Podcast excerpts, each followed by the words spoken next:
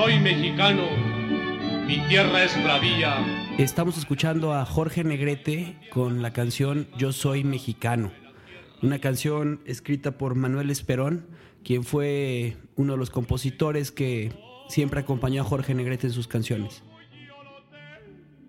Este episodio es presentado por Residencial Las Flores, un lugar donde la magia y el encanto se hacen sentir. Es un espacio en el que puedes estar cerca de la naturaleza, en un punto inigualable dentro de lo que es eh, Morelos, una zona eh, cercana a cerros, a lugares de atractivos turísticos inigualables como pueblos mágicos y, y realmente es, es, un espacio eh, que puede ser ideal para iniciar una vida en familia o para tenerlo como casa de descanso.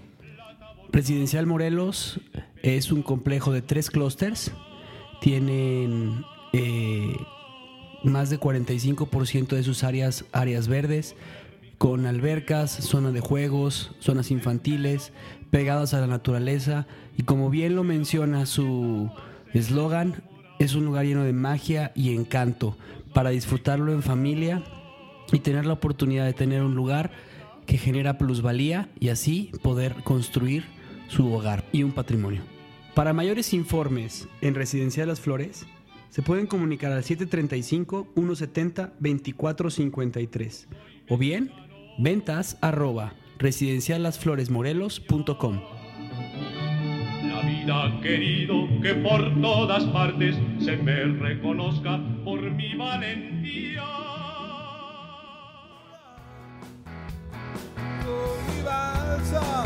Yo me iré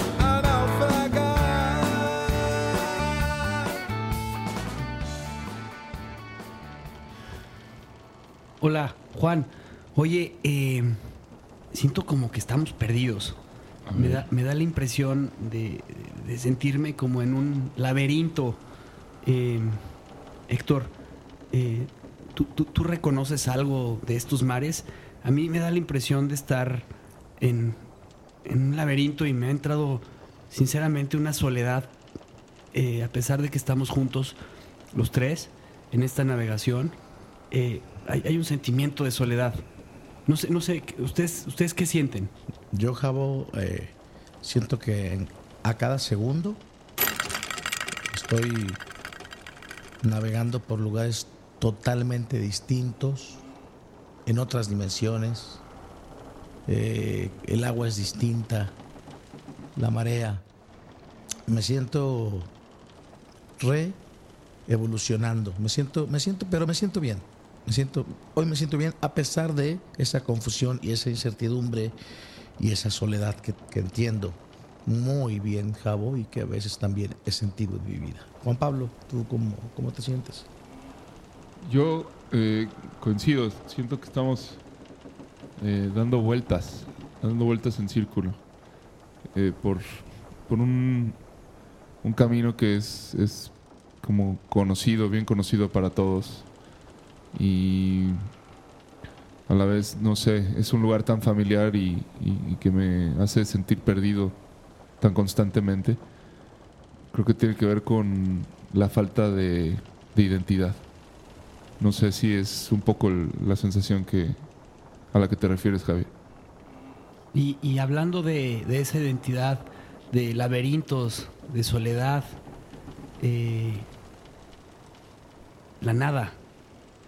Eh, ¿Quién anda ahí, eh? Pues nadie. No, no hay nadie, señor. Aquí no hay nadie. ah, caray, ¿y tú? No, pues yo aquí trabajo, pero no hay nadie. Es una frase muy, muy, muy, muy conocida, ¿no? Muy familiar en, en, en, en nuestras casas, en, nuestro, en nuestra historia, en, nuestra cultura mexicana. Muy arraigada. También. Sí. Entonces, ¿no hay nadie en este viaje que estamos haciendo? Pues hablando de, de eso, hoy eh, fue el, el el día de, el, del paro, el, el, día del paro de las mujeres en, en, el que no hay nadie. Hoy sí no, no hubo, no hubo nadie y, es una sensación extraña, porque muchas veces somos todos los que nos desdibujamos y nos ninguneamos. Pues hemos navegado por tantos ríos, tantos ritmos, tantas luces, tantos cielos, tantas diferentes cosas que ahorita me, me vino a la cabeza, lo hemos mencionado, a lo mejor no hay nadie hasta que seamos uno.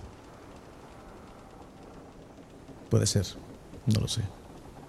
Pues es un planteamiento interesante, pero es justamente cómo, cómo es posible que nos demos a notar por nuestra ausencia, a veces más que por nuestro ser.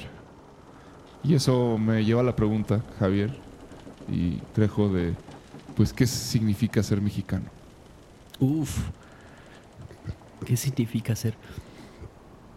Qué buena pregunta. Para empezar la pregunta, ¿eh? ¿qué significa ser mexicano?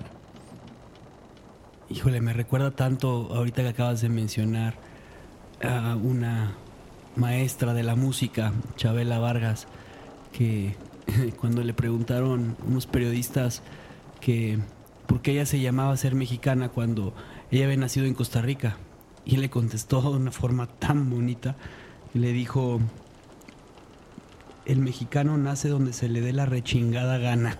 ¡Ajú! ¡A la calentona nomás! Mira, pues. ¡Ay! No te revientes, reata, que ya estamos llegando, Chabela Vargas. Te recordamos en este viaje. Y, y con Chabela, eh, yo quiero recordar a un maestro de la literatura mexicana que, pues yo creo que fue el, el que puso los inicios de esta identidad mexicana. Y, y- y- yo, yo, yo, yo quisiera nombrar ahí a, a nuestro premio Nobel de literatura, eh, eh, que efectivamente fue el creador de Laberintos de la Soledad. ¿no? Y el señor don Octavio Paz, eh, que en un libro de ocho capítulos, en donde nos habla de, pues de, esta historia tan mexicana, porque él, él, él viviendo o, o- oyendo mucho a Los Ángeles, eh, se sorprende y se, y se, pues de verdad es que ve desde fuera esta identidad mexicana que estos migrantes tenían en, en- en- Los Ángeles y en California. Y de ahí nace este, este, este primer capítulo de, de El laberinto de la soledad, que es el capítulo 1, Los Pachucos, ¿no?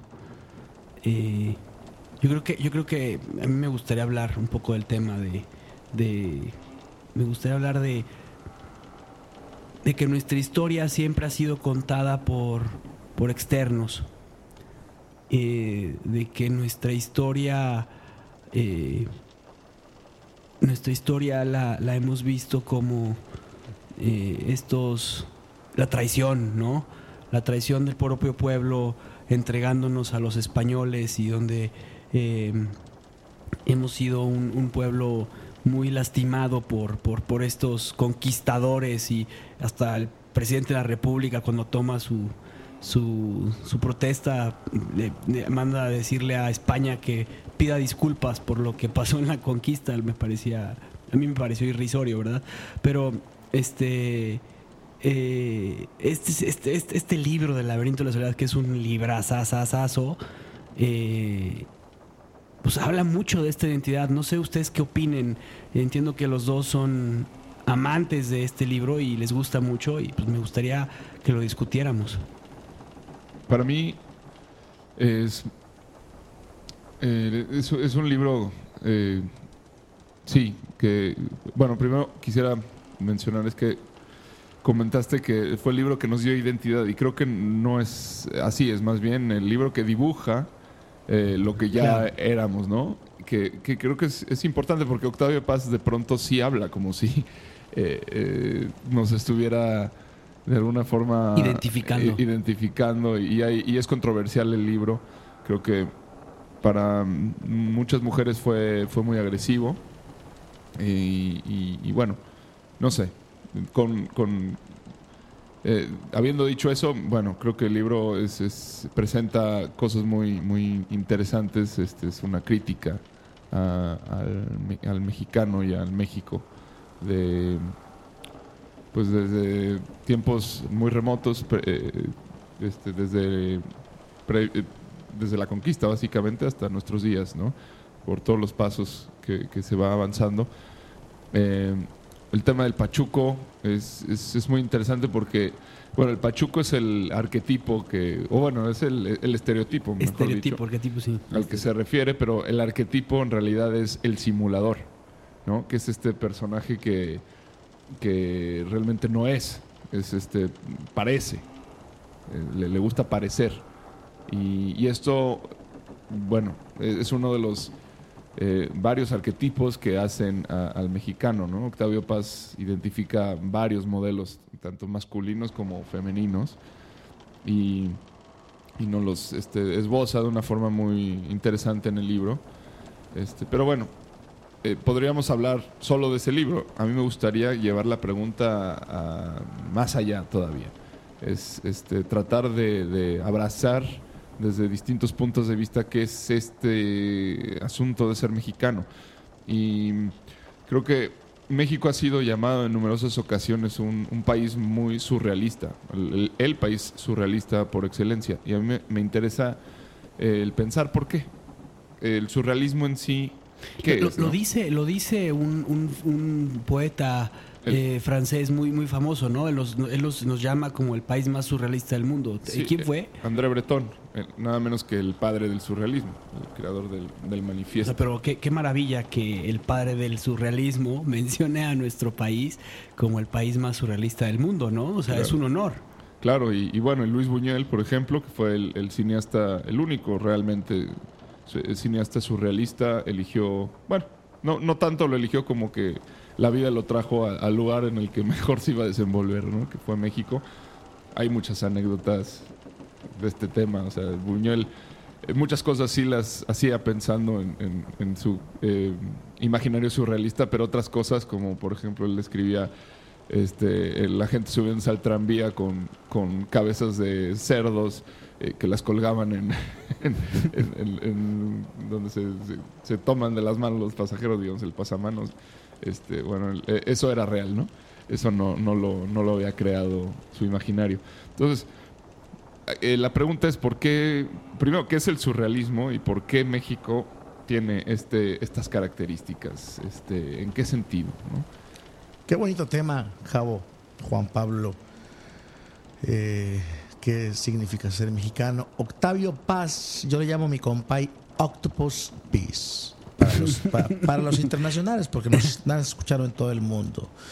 Octopus Peace, para mí, en este libro que mencionan, El laberinto de la soledad, en este primer capítulo, bueno, eh, para mí, eh, como bien me di- dice Juan Pablo, no, no, no creo que, que sea un libro que por ley nos, explique qué es ser mexicano, sino que sí, sí, sí siento y creo, estoy con- convencido que nos ayuda a entender por qué somos los mexicanos como somos.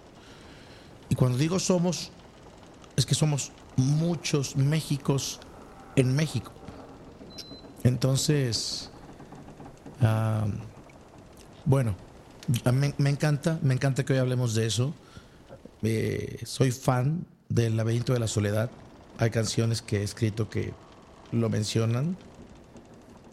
Y, y bueno, Javo, ¿tú qué sientes o, qué opinas de, de, no sé si de este primer capítulo o de, o de todo el libro, de lo que significa el mensaje, o qué mensaje te dejó a ti este libro cuando tú lo encontraste? Pues, a- parte del libro que- que retomé de, para poder tocar este tema de la identidad, eh, que es el laberinto de la soledad, pues es algo viene impresionante lo que la, la his- la historia de Octavio Paz, ¿no? Octavio Paz eh, fue embajador en México, eh, de India, eh, de México, y uno de los, de los puntos que más, de punto de inflexión en, en- en su, en su vida, fue la matanza del 68 en Tlatelolco. Él, eh, de forma pues, muy estoica, eh, decide renunciar a la, parte de, como embajador y entonces hace una protesta contra el gobierno de Díaz Ordaz en ese momento. Eh, y, y- también algo que me interesa me, me interesó muchísimo del libro es que la verdad es que define lo que acabas de decir. Somos un, un- México en muchos Méxicos, ¿no? O sea, eh, un mexicano en muchos Méxicos. Y él, él- él lo pone así, como que somos un pueblo en una eterna búsqueda de identidad y que trata de disfrazar con imágenes, tradiciones o la misma religión eh, su frustración por no saber qué corriente seguir, si la indígena y, o la española. Y ahí es en donde hay un tema que, creo que habría que tocarlo y hablarlo, porque como bien lo dijo Juan Pablo, o sea, no es el primero que lo habla, estuvo Alfonso, Alfonso Reyes que también habló sobre la identidad del mexicano. Y luego hubo un, un filósofo de la UNAM que se llamaba este Emilio. Perdón. Emilio Uranga. Emilio Uranga también hace una, un- un- una disección de lo que hizo Paz, Alfonso Reyes, y, básicamente eh, da una definición filosófica. También este filósofo, que ya lo tocaremos ahorita en el tema, les platicaré un poquito de él, eh, dice esta parte de la, de la, de la soledad, pero lo, lo- lo- lo representa en, en un punto de la melancolía. Y, y bueno, yo aquí sí hay un tema de, de que porque, porque empieza eh, Octavio Paz, empieza en su libro con los pachucos, con estos, estas, esta representación del estereotipo mexicano que vive en Estados Unidos, que no se siente identificado eh, con el americano clásico, pero se siente eh, identificado con el mexicano y con sus tradiciones, pero no quiere regresar a su país natal porque fue ahí no tuvo oportunidades, ¿no? Entonces es, es algo muy simpático. Y luego eh, va el siguiente capítulo con las tradiciones mexicanas, y luego va el Día de Muertos, que el Día de Muertos fue algo es algo espectacular para nuestra tradición y es, es muy surrealista, o sea, el, el- el estar tan de cerca con la muerte eh, para nosotros es algo que admiramos, o sea, admiramos no en este culto de la diosa muerte, como le llaman, o como hay ahora estas... La Santa Muerte. la Santa pero- Muerte, pero, Pero creo que sí, es, es también parte de, de lo mismo. Sí, es un culto. este Sí, pero, o sea, no, no, quiero cortar tu idea, pero me parece que sí es un reflejo de esto que, dices, ¿no? Pero yo creo que va más allá, Juan, porque va, va en- desde un punto que, que hay, hay- hay- hay- un, un, libro eh, que, lo toca muy bien. Y, y es, es, es un libro eh, por un extraordinario catedrático mexicano, eh, Emilio de la Portilla, o Rafael de la Portilla, no me acuerdo cómo se Miguel llama. de León Miguel, Portilla. Miguel de León Portilla, perdón. Sí. Miguel, Miguel de León Portilla, en- que, que habla sobre la, la- la visión de desde la, o sea, la conquista desde un punto de vista totalmente eh, no desde el lado español, sino desde nuestro, desde nuestra perspectiva como lo que fueron los mexicas, Sí. ¿no? Eh, Y sí, desde de hecho, ahí se da cuenta, perdón por interrumpirte, es, Sí. ahí es donde tú te das cuenta en ese libro cómo teníamos un gran apego a este tema de la muerte y al tema de la religión y al tema, o sea, de la religión como, como la concebían los mexicas, ¿no? O sea, eran, eh, em, ahí es este Moctezuma o, o, este Montecuzoma, como lo llama en el libro de La visión de los vencidos. O sea, era un hombre sumamente religioso que estaba viendo cómo funcionaba eh, eh, esta llegada de los españoles, preguntándose si eran dioses o enemigos y no sabía qué hacer, ¿no? Pero, o sea, ahí es en donde, eh, desde este punto a mí me gustaría que lo platicáramos y lo viéramos en, eh, desde esta visión, o sea, desde esta visión. Sí, justo eso lleva a, a- a donde planteé la pregunta de por qué el surrealismo. Y creo que el surrealismo tiene que ver con eh, el inconsciente. Obviamente es un, es- están ligados, ¿no? El, surrealismo, en, André Breton en, el manifiesto surrealista, bueno, expresaba que hay que, de alguna forma, el surrealismo trata de, la no intervención de la razón. ¿no? Entonces aquí es, es interesante porque pues, es una contracultura respecto a la, a la modernidad. ¿no? Va en contra de, de- los ideales eh, de la razón al punto en el que los, este, los quieren nulificar y espera que de esa forma se produzca un, nuevo sentido al cual se le llama surrealismo. Entonces, hay, hay algo de. hay, hay todo de irracional eh, en, cuanto a, a- a- a- a esto, pero también hay mucho de, de onírico, ¿no? Pues obviamente los sueños son creaciones del inconsciente donde no interviene la razón. Eh, a mí lo que me gustaría plantear en este momento es, decir que realmente México yo no creo que sea tan surrealista. Yo creo que ante los ojos de Europa somos absolutamente surrealistas porque hay mucho que no se entiende de nuestro comportamiento, hay mucho que no se entiende de, de nuestros cultos, de el tipo de cosas que hacemos, ¿no? Este, pero creo que justamente eh, eh, el plantear México es un lugar surrealista y ay qué bonito y dejarlo en, como como tomarlo como un motivo de orgullo este por, por, por la originalidad cultural es, es- es sucumbir ante los valores europeos, digamos, que no nos valora por, por tener una historia propia y una identidad, sino por ser de alguna forma una expresión este, de, de una Un forma de arte. mil cabezas, ¿no? de- de un- pero creado por, por Europa al final del día, ¿no? Porque el surrealismo es una forma de ver las cosas este, desde un punto de vista europeo. Y ahí es donde es- es- está interesante esto. O sea, el, el posicionar la visión de los vencidos aquí es, es- es- Básicamente el libro se llama de esa forma porque se dice que la historia la escriben quienes ganan. Entonces, eh, en este caso, este libro intenta darle voz a los vencidos, en- que, somos los mexicanos. O, bueno, básicamente eh, ahí empieza el problema de la definición de una identidad. Nosotros desde que fuimos a la escuela este, nos dan las clases diciendo es que nos conquistaron los españoles, cuando nosotros tenemos todos apellidos españoles. Eh, y cuando nos narran esa conquista, nos la narran desde el punto de vista europeo. De Eh, un fray, ¿no? Eh, eh, fray Fernando de Sagún, ¿no? Bueno, de Sagún es, es- es sobre el cual basa Miguel de León Portilla el- la visión de los vencidos. Él, él sería el que intentó de alguna forma eh, conservar una narrativa local Más neutra. re- respecto a lo acontecido, pero no. Eh, básicamente lo que se toma es la, la versión eh, de la corona española, la- el que era lo que se le reportaba a, a la corona, ¿no?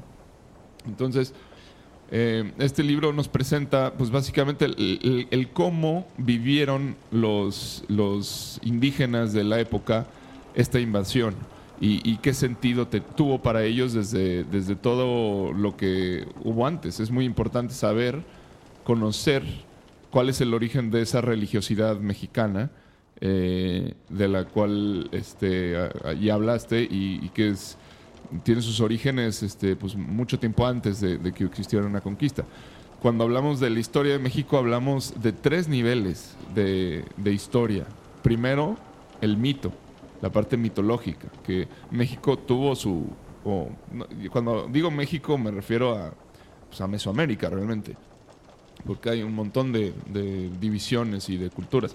Pero bueno, vamos a los olmecas, ¿no? que fueron los creadores de, de, de esta mitología. o De las civilizaciones más antiguas de toda Mesoamérica. Sí, y es donde se origina un, un mito que después va a ir tomando distintas formas con los toltecas, con los mayas, eh, con los incas, con los eh, aztecas, con los teotihuacanos, pero es básicamente la misma, el mismo origen, como, como puede pasar en Grecia y, y Roma, ¿no? Eh, entonces, eh, eh, eh, el origen está ahí. Se puede decir que, la forma de interpretar la realidad este, pues, es a través de un mito que, que, co- como, sucede en Europa, también va evolucionando la comprensión de la realidad, la, digamos, la, realidad sociocultural este, va cambiando y entonces ese mito llega al, pun- al momento en el que se transforma en una leyenda.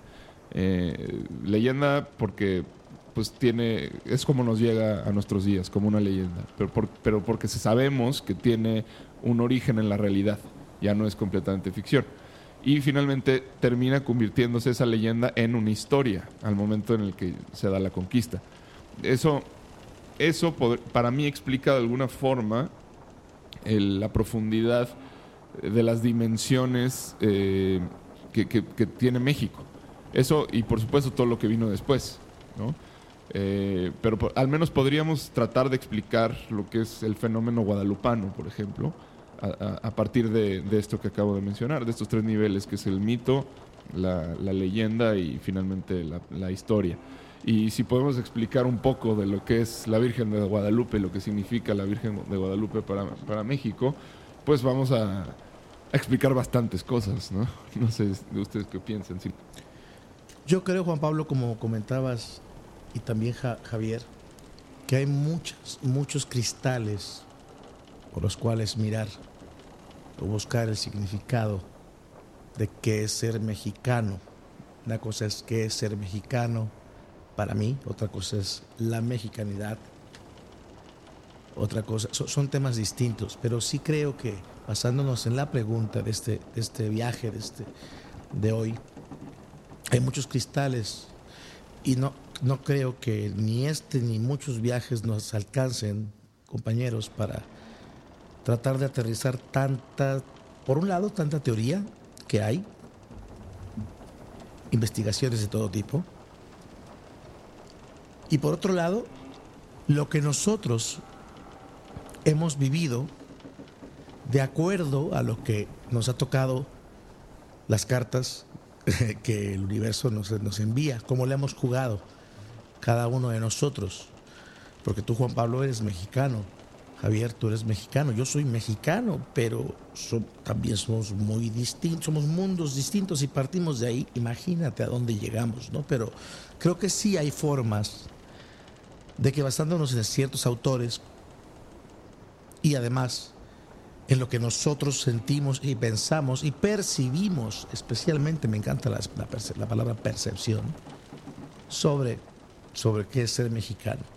Creo que hay muchas, como el arco iris, un montón de colores, Juan Pablo. Javo, Javo, Javo, ¿tú qué opinas? Híjole, la verdad es que ahorita que estabas hablando de, de, de este tema de la diversidad eh, dentro del ser mexicano y lo que podemos representar, eh, me, me acordé mucho de cómo inicia el libro de La visión de los vencidos, porque, o sea, e, es, es- es un libro que, que- que yo creo que debería de ser como obligatorio en cualquier eh, escuela primaria. Eh, para, para poder admirar lo que, lo que eran nuestros.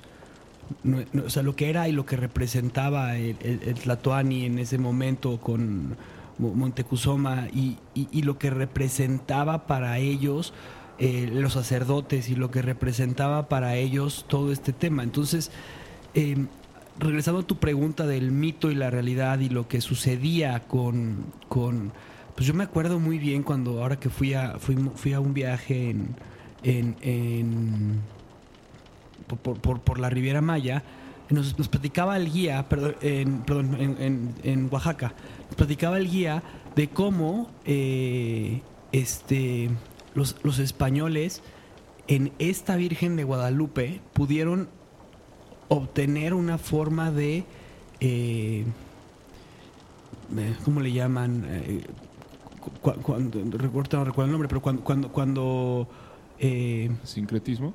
sí, sí, sí, sincretismo, pero el- el- la religión católica, eh, eh, o sea, lo que querían hacer es, es aterrizar eh, a la Virgen de Guadalupe, a la Madre de Dios, en, en un... Sí, es, es el sincretismo. Ok, Sí, me gustaría platicar la historia completa. Claro. Porque, porque de otra forma es como muy distinto, mo- no se, no se absorbe, ¿no?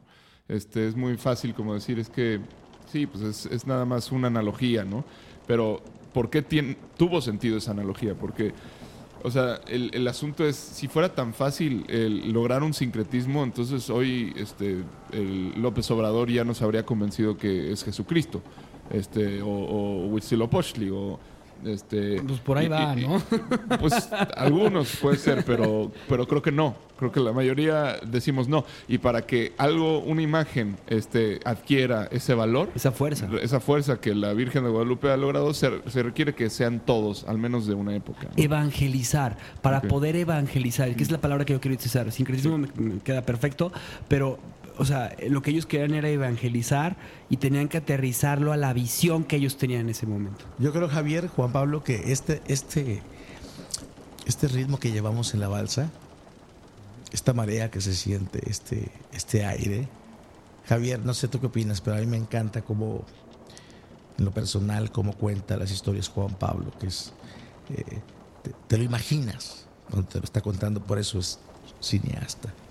Juan Pablo, yo- Javier, yo, yo- yo estoy encantado con este ritmo, con este aire, con este ambiente, de escuchar, que nos, que nos cuente bien la historia. Obviamente no van a ser todos los detalles, pero Juan Pablo sabe concretar y contarnos la esencia. Javo, ¿qué te parece? ¿Disfrutamos de la historia? Ok. Por favor.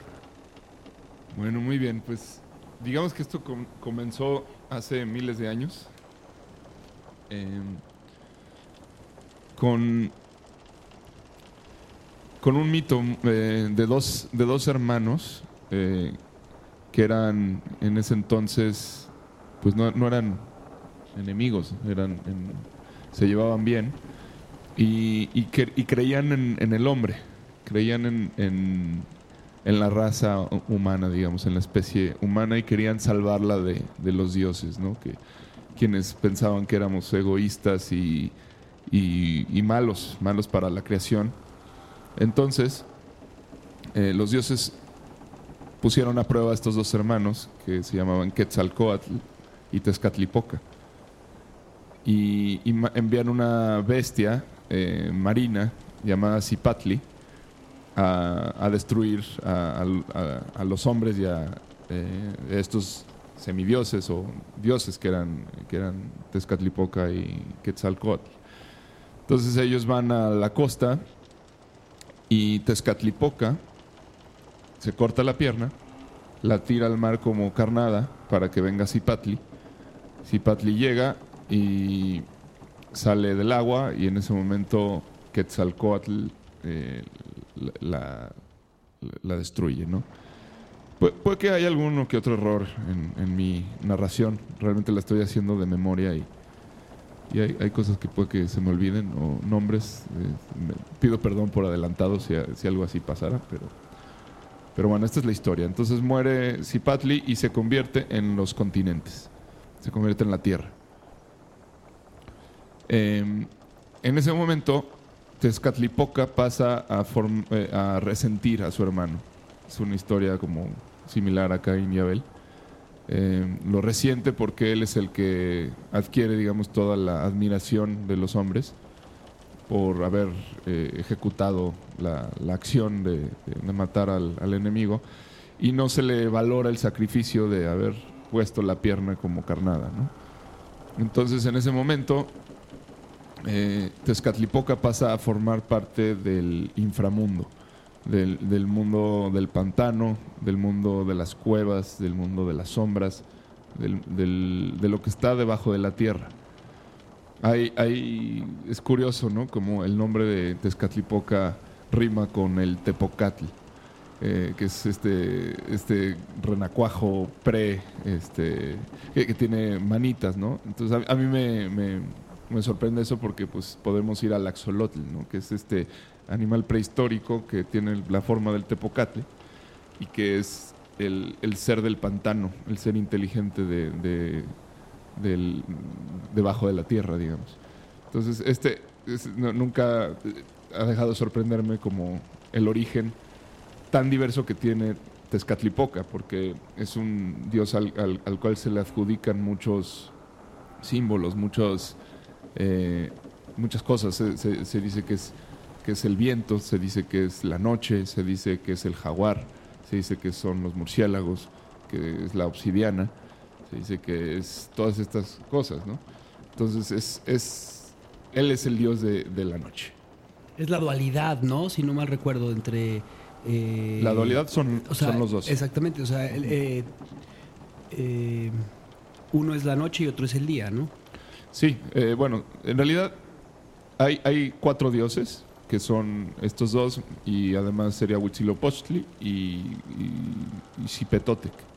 No, perdón, este, no, no es, ah sí, Xipe, sí, sí, sí. Es el, todos son Tezcatlipocas. Entonces uno es el Tezcatlipoca blanco, que es Quetzalcóatl, luego el Tezcatlipoca negro, que es Tezcatlipoca, luego está el Tezcatlipoca rojo, que es Xipe, y está el Tezcatlipoca amarillo, que es Huitzilopochtli, y representan a los tipos de maíz que hay y a las cuatro direcciones. Eh, pero bueno, eh, la, la historia entre ellos se, se- se- se enrolla. Ellos son hijos de Coatlicue. Eh, es, en otras palabras, este, ya náhuatl es Tonantzin, que es nuestra madre, es decir, la tierra. Entonces, bueno, el eh, Quetzalcóatl, la diferencia de, de Tezcatlipoca, representa el Quetzal y a la serpiente. Es una palabra compuesta de, de estos dos de estos dos animales, ¿no? Quetzal y Coatl, que es serpiente. Es decir, se- es el dios de la tierra y del aire. Es la, la mezcla entre el animal de la tierra, que es la serpiente, con el animal del aire, que, es el quetzal o el águila, eh, la serpiente emplumada. Entonces, estos dos dioses son, pues son, son los, los que se toman para, como principales símbolos del culto eh, pre eh, bueno, desde, desde- son los más antiguos, digamos, ¿no? Antes de- de que empiece como una diversificación de, y empiezan a aparecer más dioses dentro de la historia, estos son pues, los, los originales, ¿no? Eh, entonces, resulta que se, se crean muchos cultos alrededor de ello y mucho tiempo después eh, aparece en... Esto, es la, esto sería el mito. Ahí vamos a dejar el mito. Entonces, eh, ya en, en la parte que es histórica, eh, aparece pues, la cultura tolteca y la cultura maya. En la cultura maya, eh, Quetzalcóatl se llama Cuculcán, ¿no? Es como los griegos y los, este, Los romanos. Los romanos. Correcto. Eh, y, según sé, Tezcatlipoca ni siquiera tiene una- un nombre en maya, ¿no? Eh, pero bueno, hay, hay civilizaciones este, que, que son adoradoras de uno y de otro. La gran mayoría son de Quetzalcóatl, como lo decía, pero hay algunos, como, los tlaxcaltecas, que, sienten una cierta devoción a Tezcatlipoca. Pero bueno, no es el caso de los toltecas. En el caso de los toltecas hay esta leyenda que no se ha confirmado exactamente cómo fue o de dónde salió. Pero hay un gobernador blanco, blanco no sabemos si en piel, si, en, qué sentido, pero le llamaron blanco. Hay, hay, hay, hay teorías de que era, pues sí, el hijo del, del gobernante de la época. Hay, hay una teoría en la que se dice que apareció un niño este, de piel, de tez blanca Un albino, a lo mejor. quizás, este, y que, bueno, se le, se le reconoció como la encarnación de Quetzalcóatl. Lo que sí se sabe es que existió este gobernante, a quien se le llamó el Seacatl Topiltzin Quetzalcóatl. Eh, esto significa Seacatl es año uno, uno caña del calendario tolteca. Eh, Topiltzin era el gobernador, Quetzalcóatl. Entonces, este, este, estos sabemos que sucedió, que, que este personaje realmente existió. Eh, ya toda la, la parte de, de si fue un niño albino o de dónde apareció o eh, esto O un vikingo perdido, ¿no? Que también hay teorías. puede ser. Todo esto, bueno, es leyenda. Eh, y lo que es leyenda también es la aparición de Tezcatlipoca y lo que sucede con, él. Eh, resulta que este gobernante realmente fue alguien que hizo avanzar mucho a la cultura tolteca. Les dio este, habilidades, digamos, o sea, desarrolló la ciencia de la observación de los astros, eh, desarrolló temas de matemáticas, eh, desarrolló mucho el comercio y em- empezó a abolir lo- los, este, ¿cómo se llaman? Los sacrificios humanos y los, los cambió por sacrificios a animales pequeños, como de forma simbólica. Entonces, bueno, fue realmente un gobernante ejemplar y muy importante para, para la cultura tolteca. Eh, pero bueno, por, por alguna razón cae en una depresión. en algo así como una depresión, porque en teoría no existía esta enfermedad. Hablando de depresión. Y lo que sucede es que se queda en el templo y no quiere salir del templo, ¿no? Entonces, bueno, se cree que, que le entró algo así como que, bueno, pues finalmente era un ser humano y, y se cansó de ser tratado como Dios. Eh, y, y, pues se dejó crecer las barbas, este, este, no se aseaba, todas estas cuestiones, ¿no? Que, sabemos que, pueden suceder. Eh, entonces, un buen día llegó un anciano, nadie sabía quién era, y lo dejaron pasar a ver al, al Quetzalcóatl, este, porque decía que llevaba una, una medicina que podía ayudarlo, llevaba un pulque este, cu- curativo. Después resulta que este pulque, bueno, tenía hongos alucinógenos. Le da a beber el, el- el pulque a Quetzalcoatl y Quetzalcoatl arma un este, San Quintín. Se, una palacio. buena fiesta dionisiaca. se- se prendió el ambiente. Bueno, a tal grado en el que creo que termina teniendo relaciones sexuales con su hermana o hermanastra, bueno, no sabemos finalmente porque, pero bueno, había una parienta ahí que a la cual este tuvo a bien Se, se liberó de todos sus sus eh, su represión sus y- represiones. y, y mostró lo humano que era y, y- y bueno, finalmente le da una cruda con la que no puede, es demasiado. Es demasiado y, y abdica y, y- y dice, bueno, yo no soy lo que ustedes piensan, ¿no? Y pues me retiro de aquí porque este, esto fue fue demasiado, ya no puedo más. Y pues se va de, de, de Tula. Y bueno, pues el, el asunto es que, según se narra, este viejito era Tezcatlipoca. Tezcatlipoca, en- dentro de sus múltiples formas y apariciones, este, está la de un borracho que maldice y que grita cosas, ¿no?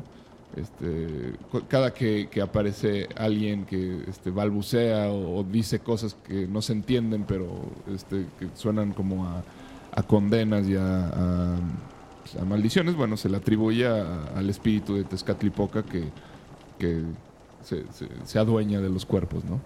Entonces, pues sí, así le jugó una mala pasada. Dentro de la historia de estos dos hay, hay muchas este, malas pasadas que le, que le hace un- uno al otro.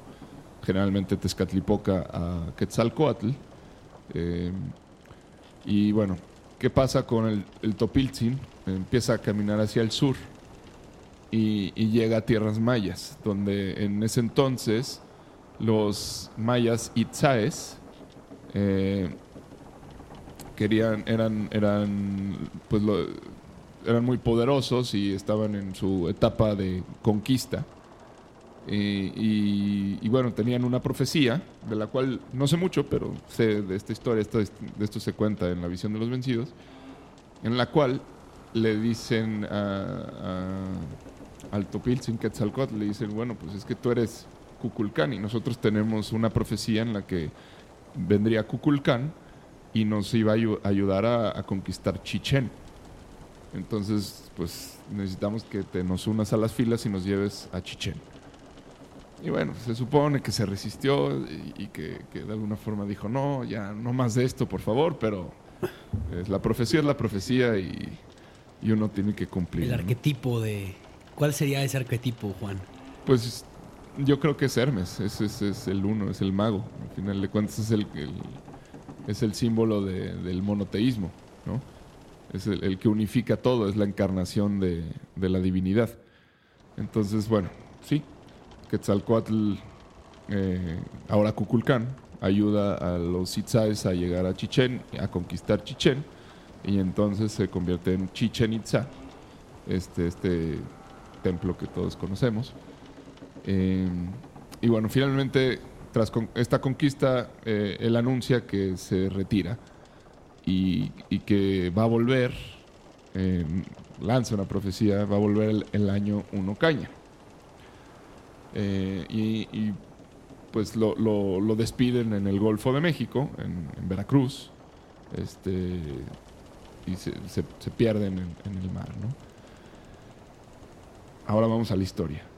Bueno, nomás ahí hay un tema que, que- que me parece fascinante porque dentro de ese mito, este, cuando desaparece en el mar, dicen unos que se autoincinera y se convierte en la estrella de la mañana, en la primera estrella que nace y que sale.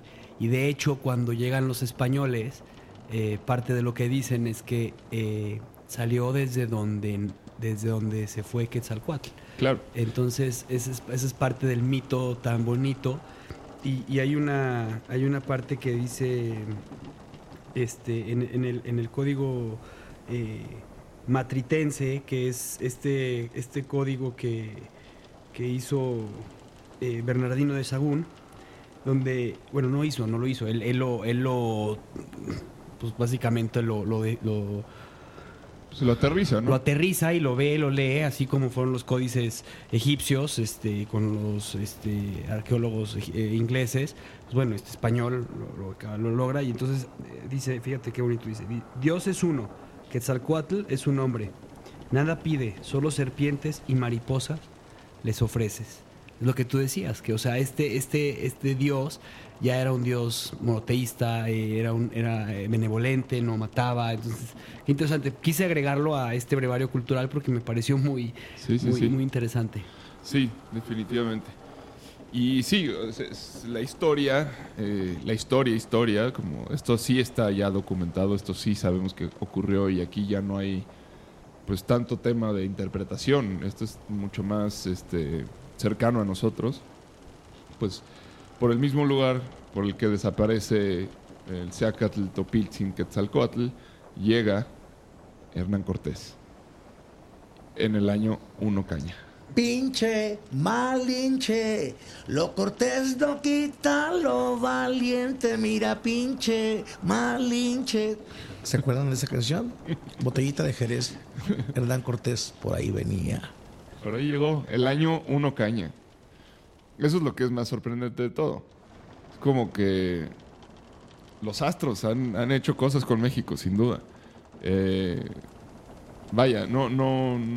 eh, hay, hay cosas que son subjetivas y hay cosas que, que se dejan a la interpretación, pero hay otras cosas que son coincidencias eh, grandes y luego y luego después de, de que revises todas las coincidencias posibles habidas este al final vas a encontrarte con esta coincidencia que es yo creo que la más grande que yo pueda pensar en, en- la historia y no solo de México o sea se, se cumplió a- al pie de, la letra lo que lo que lo, que profetizó aquel este aquel sabio ser que, que- que vivió en la cultura tolteca. Y, y esta profecía la conocían muy bien para entonces los aztecas, eh, los, mexicas.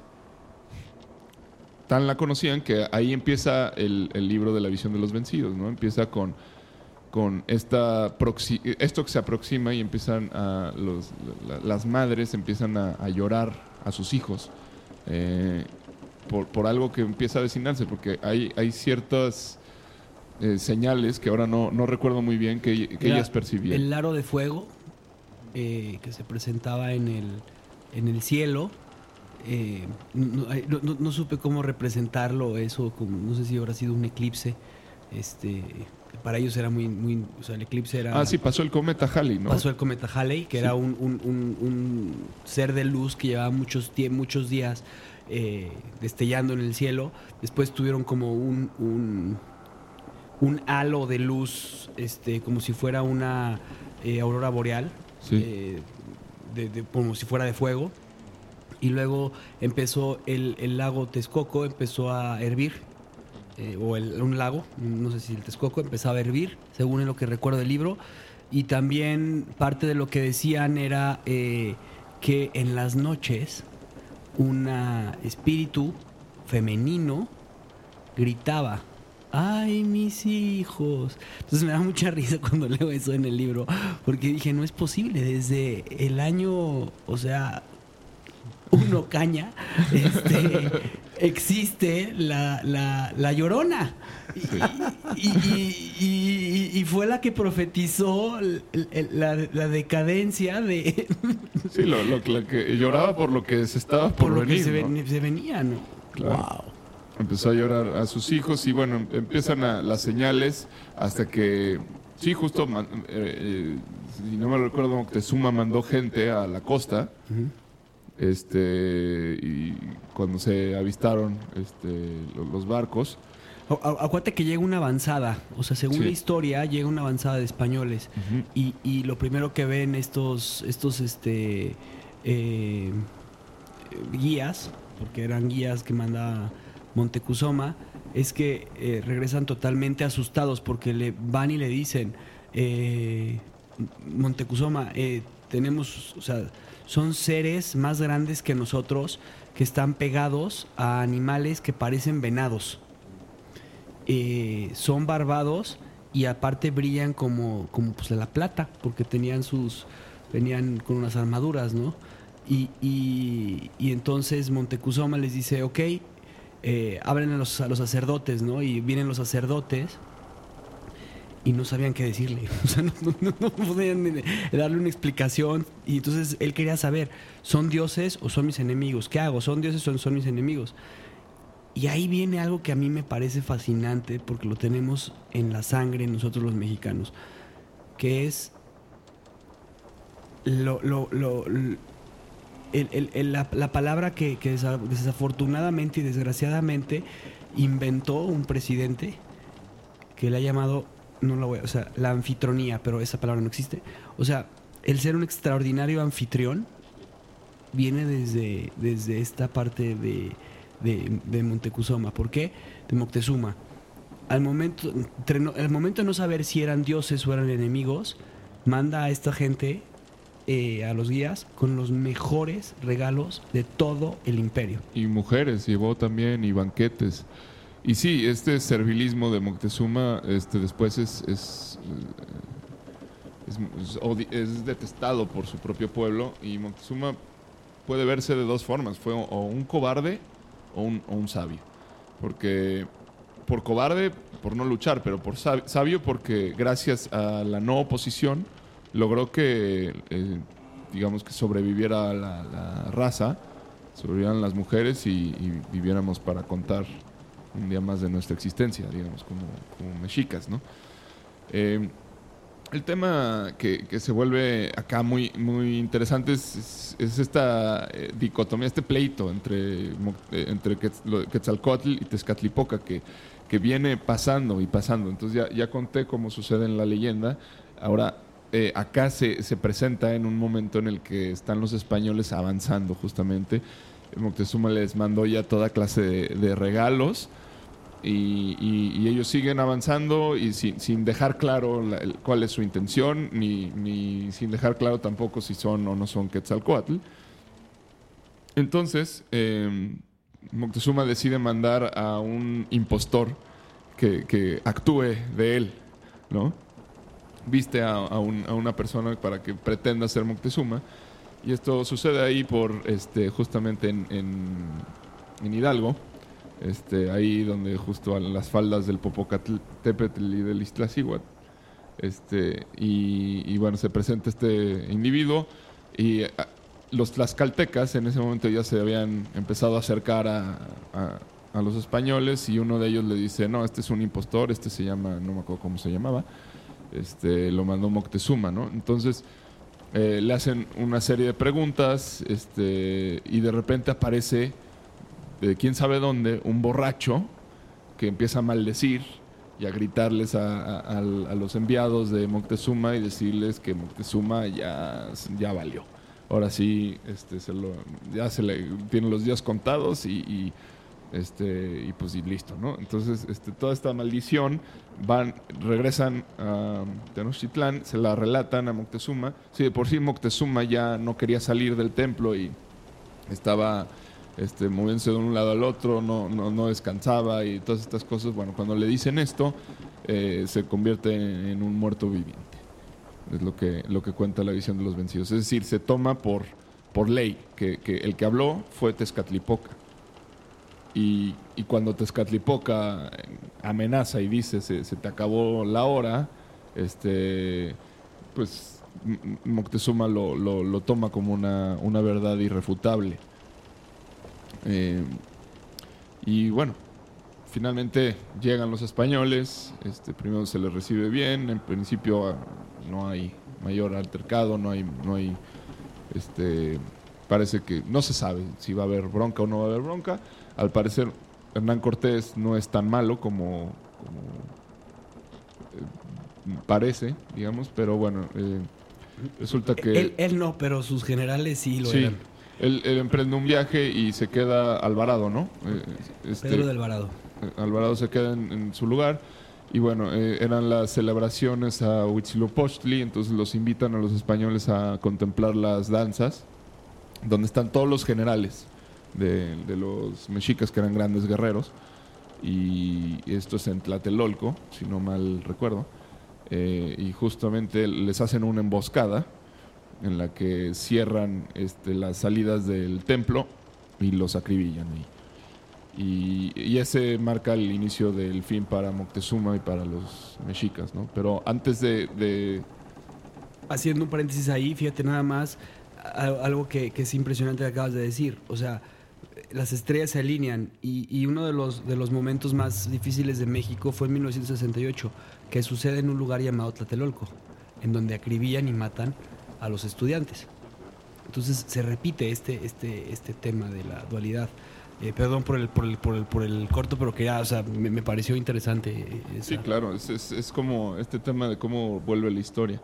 Entonces, bueno, vamos eh, dándole un poco de prisa porque si no, no vamos a llegar, digamos, a, al tema de la identidad. El, el asunto es que, bueno, Moctezuma pasa a ser una especie de, estereotipo para nosotros los mexicanos. Este, y alguien del quien no nos cuentan nada, que para mí es muy importante, que creo que es, es- es alguien que hay que recuperar, este, ya que si Moctezuma nos ha marcado, él también debería marcarnos. Este, fue un personaje llamado Tzilacatzin, que fue un indio que, que organizó a los mexicas eh, para rebelarse contra Hernán Cortés. Este, ellos apedrean a Moctezuma y, y lo- los organiza y finalmente son, son este, pueblo organizado por, por este señor, Tzilacatzin, son los que expulsan a los españoles de Tenochtitlán. Eh, se da la noche triste, este, empiezan a, a secuestrar, digamos, españoles, eh, los, los cuelgan ah, en la periferia de, de- de Tenochtitlán con sus caballos muertos también. Y esto empieza a generar una peste que después complica todo. Que oye, no es la noche triste, es la noche triste para los españoles, pero para nosotros no era la noche triste. O sea, fue la noche de la, de la victoria este, de los mexicas. que no era poca cosa. No, Bueno, ya, ya desde entonces Mex- eh, eh, Tenochtitlán era la ciudad más poblada del mundo. O sea, eh, ya, ya eh, hay cosas muy, muy este, simbólicas de, de- de- que, que siguen, siguen sucediendo, ¿no? Los secuestros, este... eh, yo, yo hay, hay cosas que veo como por todos, por todos lados, estos de, de, pues, de colgar a los españoles, de, de ponerlos en, en la periferia. O sea, to- todo, me acuerdo del narcotráfico en ese momento, ¿no? Cuando, eh, cuando vas leyendo este libro, o sea, van sucediendo este tipo de, de- historias y es como que dices, bueno, no está, o sea, es perfectamente una analogía de lo que ocurre ahora, ¿no? Ahora en lugar de caballos, bueno, son este, homers y, bueno.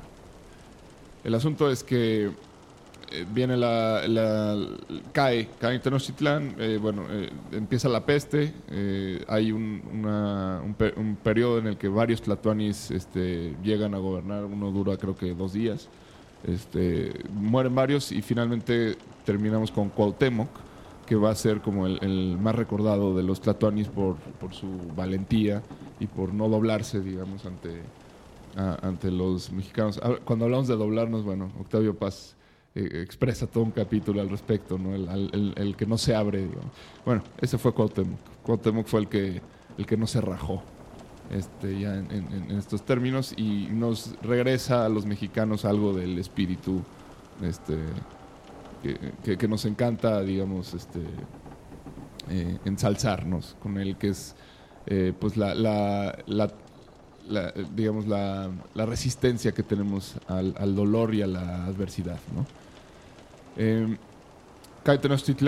y pasa un periodo de evangelización en el que se, se- se empieza a bautizar a, a- a muchos de los indios. Las, las madres matan a sus hijos, están en, en una depresión terrible porque se quedaron sin credo, se quedaron sin, sin templos, se quedaron sin sus familiares, este, pero principalmente es la, la- el, el- tema de, las cuatlicues que estaban en Tenochtitlán son derribadas, ¿no?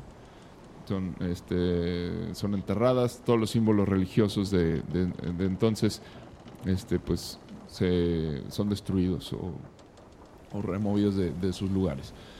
Y se les reemplaza con el- la fe eh, judío-cristiana, que pues de, de- de entrada no es, no es bien recibida. ¿no? Entonces ahí sucede 1520, si no me recuerdo por ahí, este, que aparece Juan Diego, este indio que, que bueno, tiene las apariciones de la Virgen de Guadalupe. eh, y bueno, esta, es- esta historia es, es, este, pues, por demás conocida, ¿no? Se le aparece tres veces. El, sacerdote le pide una prueba, le dice, dame una prueba. Entonces Juan Diego se- le solicita la prueba a la Virgen sube al, al cerro del Tepeyac y la Virgen le dice ve y recoge esas flores que están allá. Eran unas flores, este, no recuerdo ahorita el nombre, pero que no se daban en la época ni en la zona. Entonces para Juan Diego esa es prueba suficiente. La recolecta con su ayate y al momento en que va a presentar las flores aparece la imagen de la Virgen de Guadalupe grabada milagrosamente en el ayate. El tema aquí es que la Virgen de Guadalupe, eh, que bueno, tiene claramente una, este, un estilo eh, renacentista europeo, eh, por alguna razón, este, todo- todos los indígenas reconocieron de quién se trataba, aunque la, estaban viendo en, en, eh, er- er- en otro aspecto, ¿no? Y esto era Coatlicue, quien además estaba encinta, es- en- estaba embarazada por, por- porque Coatlicue en sí tiene ese, ese símbolo que es un... Tiene dos serpientes que, que son como una especie de moño, esa es la, la imagen original, eh, eh, que, que está por debajo de sus manos. Y acá, pues la Virgen de Guadalupe tiene el listón negro que, que era el que les ponían a las mujeres embarazadas. Entonces, automáticamente la- se dan cuenta de que es Coatlicue, porque si está embarazada, entonces Cristo es Huitzilopochtli, que fue el, el- el hijo que nació para defender a, a en otro de, de los mitos. ¿no? Entonces, eh, en ese momento se le acepta a esta imagen y, y empieza el, eh, ahí nace México, yo me atrevo a decir. Cuando, cuando, cuando eso eh, deja de estar en, guerra, digamos, el tema del, del credo, el tema religioso, espiritual, eh, y, es aceptada esta nueva visión y esta nueva forma este, judío-cristiana por, por los, mex- eh, los mexicas, en ese momento creo yo que nace México. Y, y por eso es tan importante ¿no? La Virgen de Guadalupe, porque es, la, es donde se reúne no solo todo lo que era México antes de la llegada de los españoles, sino también todo lo que es Europa. O sea, el nombre en sí es eh, María Guadalupe. Guadalupe es un nombre árabe, es, es- viene de los moros, digamos.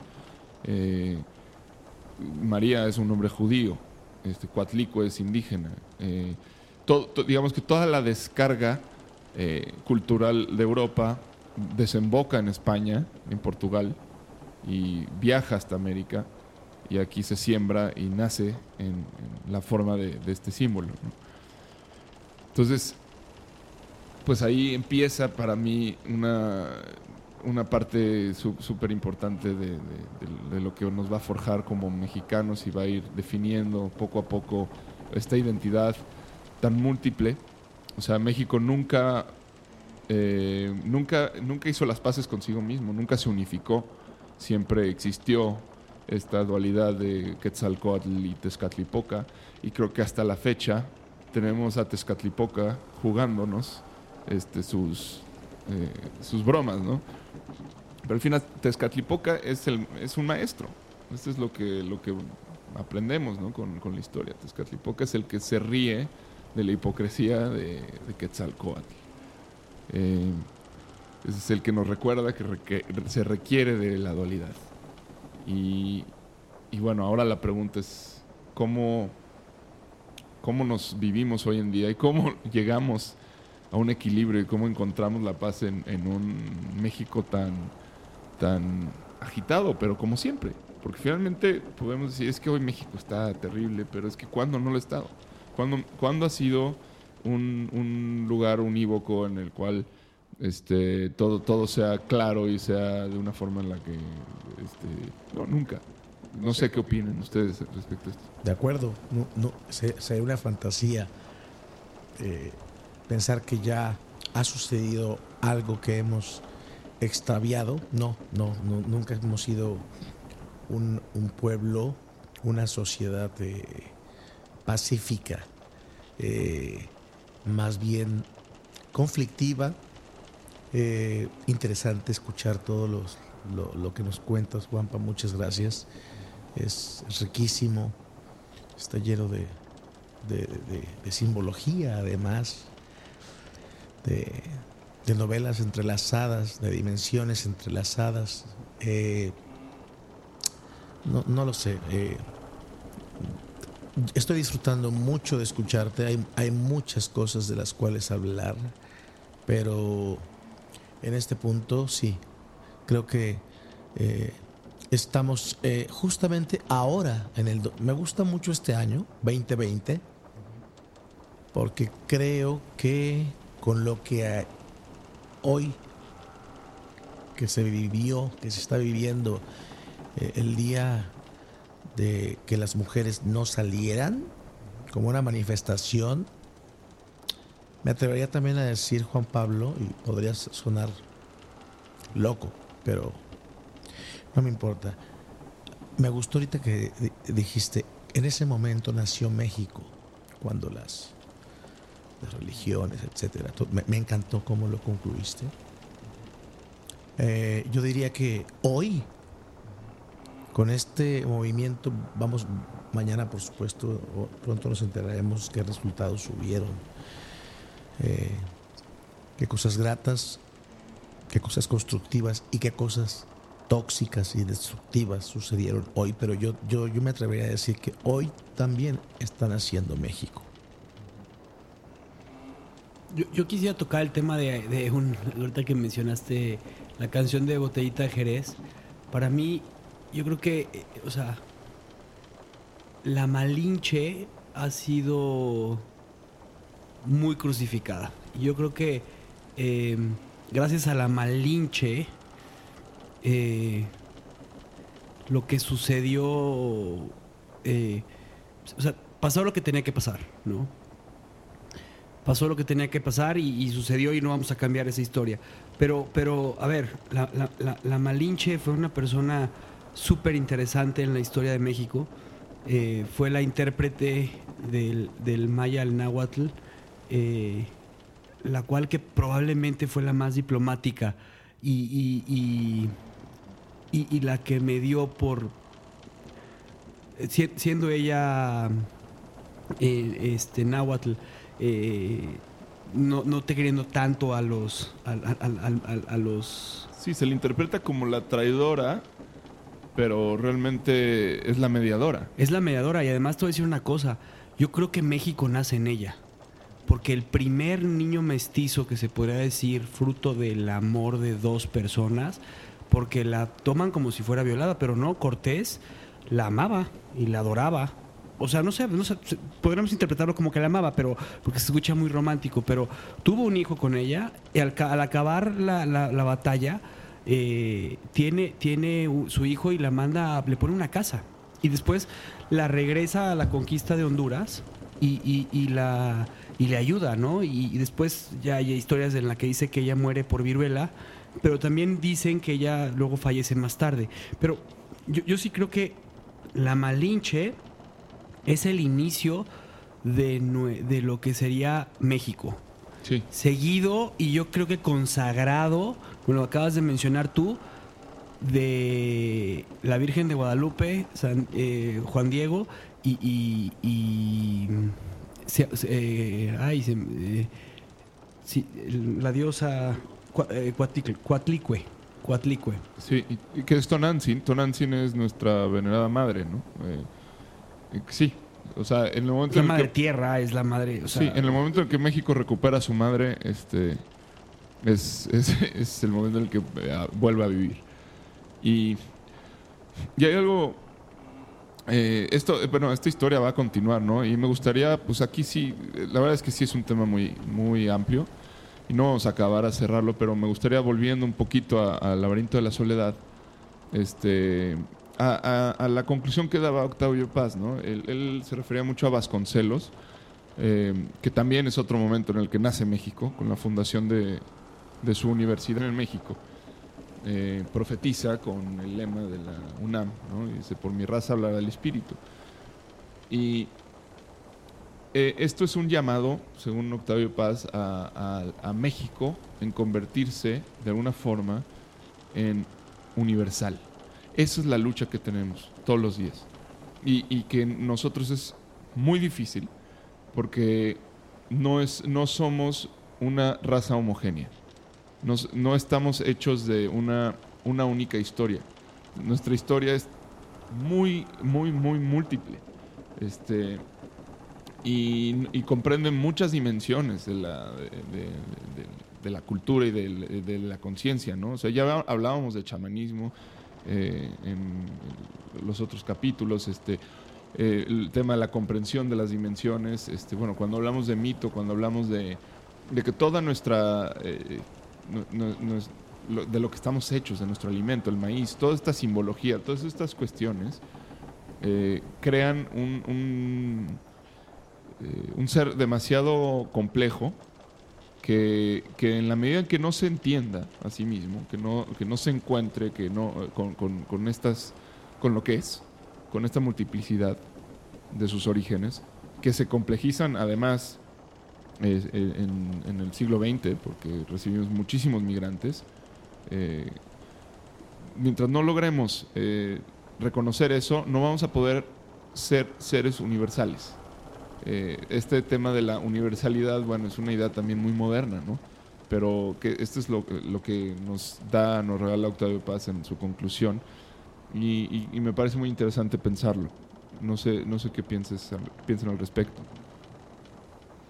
A mí, durante la, el, el- en el libro del laberinto de la soledad, o sea, yo, yo hay cosas en las que concuerdo y hay cosas en las que no. O sea, el tema del machismo me parece eh, algo que tenemos muy arraigado. Y, y- y es que sí, sí es cierto. O sea, los mexicanos consideramos a la mujer como un instrumento. eh, y, esto es algo que, como él bien lo menciona, es como casi todos los pueblos, ¿no? Eh, pero, pero a mí algo, algo que, me, que, me, que me parece sumamente interesante es que el mexicano dentro de, de todo esto es usa máscaras. Usa máscaras para ocultar su intimidad y no hacer daño, dejando eh, a nuestro yo encerrado, o sea, no hacerse daño eh, en una realidad de soledad interna. Y, y ahí es en donde yo sí quiero tocar el tema de, por, qué, por qué este laberinto de la soledad y por qué el mexicano, eh, dentro de esta duda de, la, de, de- de quién es, eh, utiliza sus máscaras y estas, estas máscaras que, que- que terminan a veces quitándonos la identidad de lo que somos, ¿no? Estas máscaras en el que nosotros como mexicanos tenemos muy tatuados el que el ser machista, ¿no? Que es un ser hermético, como ya lo decías, capaz de guardarse la hombría y se mide por la, o sea, por, por cómo, cómo, cómo utiliza sus armas desde, desde la revolución, ¿no? Sí, y es un hombre que no se raja, que, Porque Que- la mujer es abierta y tiene una, una rajada, ¿no? sí, que es la, la herida de la violación, ¿no? La- Exactamente. Pero bueno, ju- justo viene muy al caso con, lo- con lo que decía, porque eh, eh, hoy y hoy es un día muy importante para hacer conciencia sobre esto. ¿Qué significa ser universales? Bueno, eh, una, una cosa que podría significar es dejar de ser machistas, por ejemplo. Claro. Claro, por supuesto. A, fa- a favor. Eh, el, el tema del machismo sí es algo muy arraigado aquí. Es un tema que tiene que ver, claro, con un trauma que, que- que heredamos desde, pues desde la conquista, en el que sí se, se vino a, a violar a las mujeres, ¿no? Desde Europa se les, este, se les viola y es el, el enemigo invasor invade el cuerpo de la mujer y en ese momento se pierde, digamos, su, su cualidad de, de pureza, este, de, de, de virginidad. Este, esta idea, bueno, pues, es, es- es universal, si se quiere. Este, pero realmente no, no superamos eso. O sea, estamos, estamos ahí este, y, y desde, desde cargando con esos traumas que no, de, de alguna Que forma no benefician en nada. no, no benefician, pero no, no queremos superarlos. Nos hemos hecho la idea de que así es mejor. Nos hemos hecho la idea de que siendo fuertes, siendo este muy hombres, es decir, el, peor insulto es, la, es, el, es cualquier cosa que tenga que ver con lo femenino. Ay, eres un marica o este, juegas como niña o eh, todas estas cosas son los insultos a los que estamos acostumbrados. Es el tipo de, de ideología que, que- todo el tiempo estamos este, eh, pues, generalizando y, profesando. Y mientras no nos demos cuenta que- que eso es, ya no, no, no tiene sentido, no está bien, no está bien, no vamos a ser universales y vamos a seguir encerrados eh, siendo ningunos, siendo nadies. No, y además algo que me impresiona es que, a ver, o sea, admiramos la feminidad porque es la madre, eh, la, que nos, la que nos procrea. Y, el peor insulto que puede hacerle una persona es hacia la mamá, ¿no? Pero también el peor insulto que puedes hacerle es el ser el femenino, ¿no? Entonces esta parte es la que, lo que, que tú lo acabas de mencionar, es si no podemos romper ese paradigma de, de inferioridad hacia, hacia nuestra contraparte este, de género, pues no, no, no habrá un avance, o sea, no va a haber un avance como sociedad. Sí, y ya vimos lo que pasó, por ejemplo, con la representación del Zapata gay, ¿no? una tontería, o sea, una tontería que la gente se haya ofendido Pero- por un zapata gay, o sea, No, pero es una gran muestra de lo que digo, de cómo no estamos preparados para ser universales, porque Claro. es la representación eh, de- en la cual este, un artista toma ciertos ele- elementos de, de, icónicos de, que, que- que- que- que nos remiten, por ejemplo, a las monografías de, de cuando éramos niños y nos mandaban las monografías. Este, bueno, así está pintado este Zapata. Este, tiene el tema del pin-up, tiene el tema pop, pero tiene también el tema de, de la mexicanidad, el caballito, que es como un caballo de... Bueno, hay, De hay la lotería. de la- ajá, exacto, la lotería. Hay todo, todo este... Está muy bien pensada la imagen para generar un efecto en el, en el inconsciente de los mexicanos y lo consigue este, y saca lo peor de nosotros, ¿no? Saca lo peor de nosotros y ahí, y ahí pues no sé, cada quien sabe cómo lo sintió, pero justamente es, es cuando el mexicano se rehúsa a ser universal, se rehúsa a, a- formar parte de un discurso más grande que, el sí mismo, ¿no? Y, y tiene que ver, Juan, eh, con, con algo que dice Octavio Paz ahí. Dice, desde niños nos enseñan la indiferencia de nuestros odios. Nos enseñan a concebir nuestras derrotas con grandeza. Y, y es que toda la vida nos han enseñado a que está bien ser el vencido. Que no pasa nada. Que podemos ser agachados. En, porque, bien lo dice Octavio Paz, no está mal humillarse, ¿eh? No está mal agachar la cabeza. Pero eso sí, si te rajas, entonces ahí sí estás cometiendo el pecado mortal de ser mexicano. Claro, yo, yo, quiero comentar dos cosas puntuales. Eh, y son ideas muy personales. Claro, tienen apoyo, eh, argumento científico, pero no me tienen que creer, es más, es, es- como mi, mi invitación, no me crean.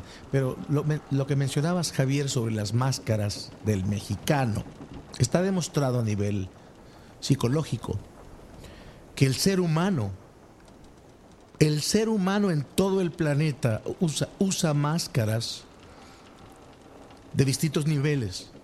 Simplemente yo diría que el mexicano las máscaras las colorea de una manera increíble, que brilla, le pone eh, cierto pelo, porque esas máscaras son como más, mucho más gruesas, tal vez, tal vez que otros países, ¿no? Como Noruega, Dinamarca, Holanda, que tienen otra historia, otro bagaje. Por un lado, quería comentar eso, Javo, como dato de, desde, la, desde la psicología. Y por otro lado, desde la programación neurolingüística, Juan Pablo, porque me parece muy importante, este, podcast lo está escuchando, o este mensaje, este mensaje lo está escuchando mucha gente.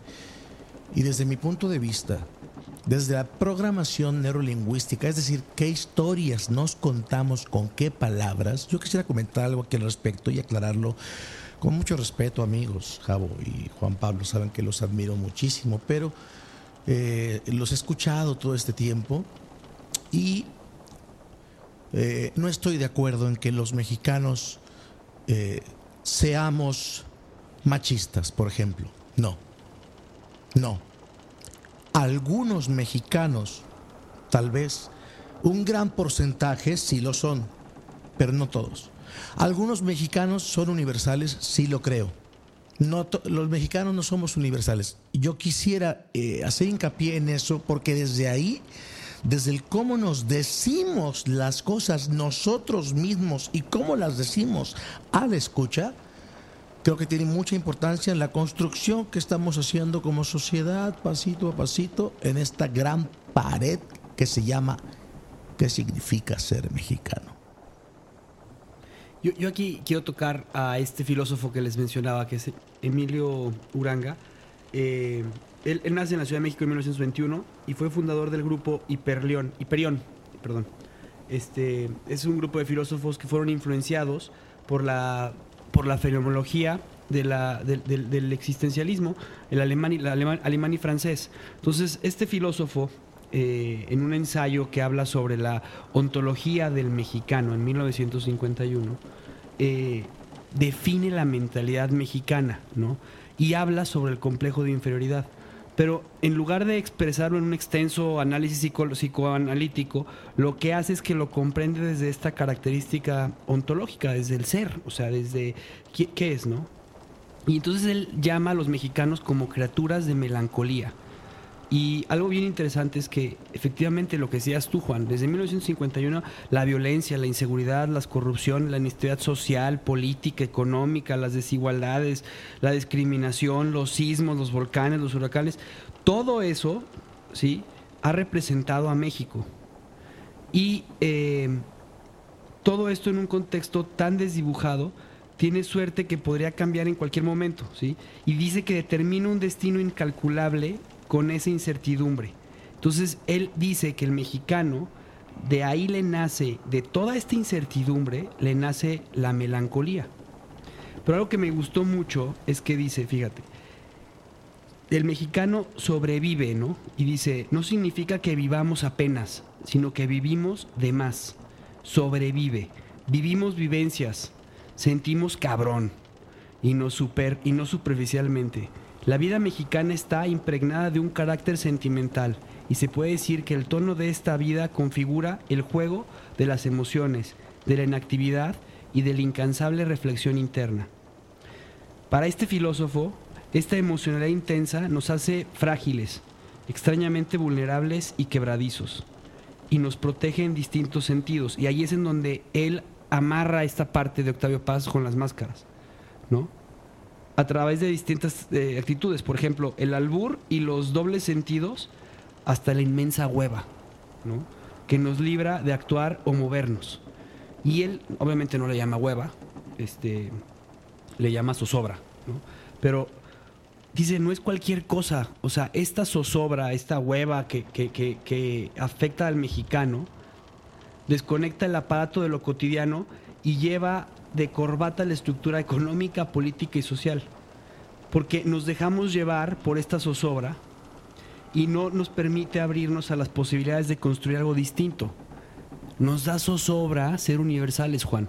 Es lo que dice este filósofo al hablar de el ser del mexicano. Yo no sé qué opinen, pero la verdad es que no sé si, si somos un accidente de, de- de- de ciertas cuestiones que se han ido conjugando en nuestro, en nuestro, eh, eh, en nuestro espíritu mexicano y terminamos siendo este mundo surrealista que menciona eh, Antoine, Antoine- Breton. ah, eh, Bert- Bertrand, o, o verdaderamente estamos en esa pubertad que tanto dicen los, los, historiadores, de desarrollo como, como, como sociedad. Yo sí quisiera creer que todo lo que somos como mexicanos, melancolía, máscaras, eh, machismo, eh, diversión, gastronomía, y to- todo esto, yo sí quisiera eh, verlo como una especie de, de ser ontológico que se está construyendo y afinando para tener un despertar como con todas las maravillas y todas las bondades que conlleva el ser mexicano, porque nada más hemos hablado pues de las más este lo, más representativo de que han dicho pues tres autores, pero pero pero tenemos cosas mucho más extraordinarias. Por supuesto, Javo, por supuesto que no da este, este viaje para hablar de- del tema de la manera quizá tan detallada o tan apasionada que quisiéramos, pero yo quisiera vomitar algunas palabras porque este, este viaje me está variando un poco. Quisiera vomitar eh, qué significa ser mexicano sin pensarlo, sin pasarlo en mi razón. Chava Flores, José Alfredo Jiménez, Carlos Monsiváis, la dualidad del chile y el azúcar, eh, la risa, el llanto de Pedro Infante cuando muere el torito. ¡Torito! ¡Torito! No sabe si está riendo o si está llorando. Eso es para mí ser mexicano, eso y más. Un chile que pica pero no pica. Y cuando lo prueban, a su máquina resulta que pica mucho, pero no pica. Sí, pero tantito, ahorita nomás. Ay, Chavita Flores, José Alfredo Jiménez, ta- ahorita, seguramente ahorita en este momento se han de estar acordando de estos tres navegantes náufragos. O Pablo, disculpa, el mareo me provocó este sobresalto de palabras. Yo me quedo con una, una reflexión de algo que escuché una vez, eh, que me parece una analogía interesante. Eh, dicen que el mexicano es como un durazno, que es blandito por fuera, pero muy duro por dentro. A diferencia de los nórdicos o de los, pues sí, los nórdicos, que son como el coco duros por fuera y blandos por dentro. Me, me quedo con eso porque estoy viendo la luz de un faro allá en la distancia. Este, ¿alguien sabe dónde estamos? Creo que estamos encontrando el rumbo. No sé, no sé muy bien, pero yo quiero decirte, Juanpa y Javo, que ha sido un privilegio navegar este tiempo con ustedes. Me he divertido mucho. Me han revolcado también unas cuantas olas. He aprendido mucho de dos seres humanos que quiero, amo y admiro. Gracias por estos momentos. Yo me quedaré en una isla cercanita que vamos a encontrar en unos momentos. Cuando, cuando gusten y espero tener la suerte, la fortuna de volverlos a encontrar, siempre tendrán un, un compañero para un viaje de cualquier tipo. Gracias desde el corazón.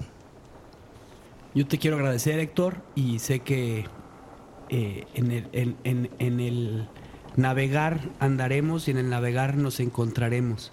Y quiero cerrar esta, esta reflexión diciendo que el mejor país para visitar, para vivir y para disfrutar es México. Soy un apasionado de y amante de la mexicanidad como cultura, como, como forma de pensamiento y, que de verdad soy un estoy muy orgulloso de ser mexicano y que para mí el ser mexicano, como bien ya lo mencionaste, va desde todas estas personas, pero sobre todo en el corazón de que cuando llegues a México y te estás, acabas de aprender español eh, en castellano y que te grite la gente porque te estás bajando de la central de camiones y tú muy despistado como europeo o eh, recién aprendiendo el, el castellano te griten aguas güey te van a volar las chivas. Eso es ser mexicano. Preocupado por los demás, sin entender qué es lo que te están diciendo, pero con una gran, gran preocupación por los demás. Y eso es lo que no podemos olvidar como mexicanos. Aguas, güeyes, nos están volando las chivas. Pues vamos a echar el ancla y, y nos despedimos de ti, este, querido Héctor. Y, y ya nos encontraremos más adelante en el camino seguramente. Así es. Esa es mi frase. Estamos en el camino. Te voy a extrañar. Yo no. Yo te voy a pensar. Muy bien. Hasta luego. Yo soy mexicano, de Naiden me fío. Go, Ivalsa, yo me iré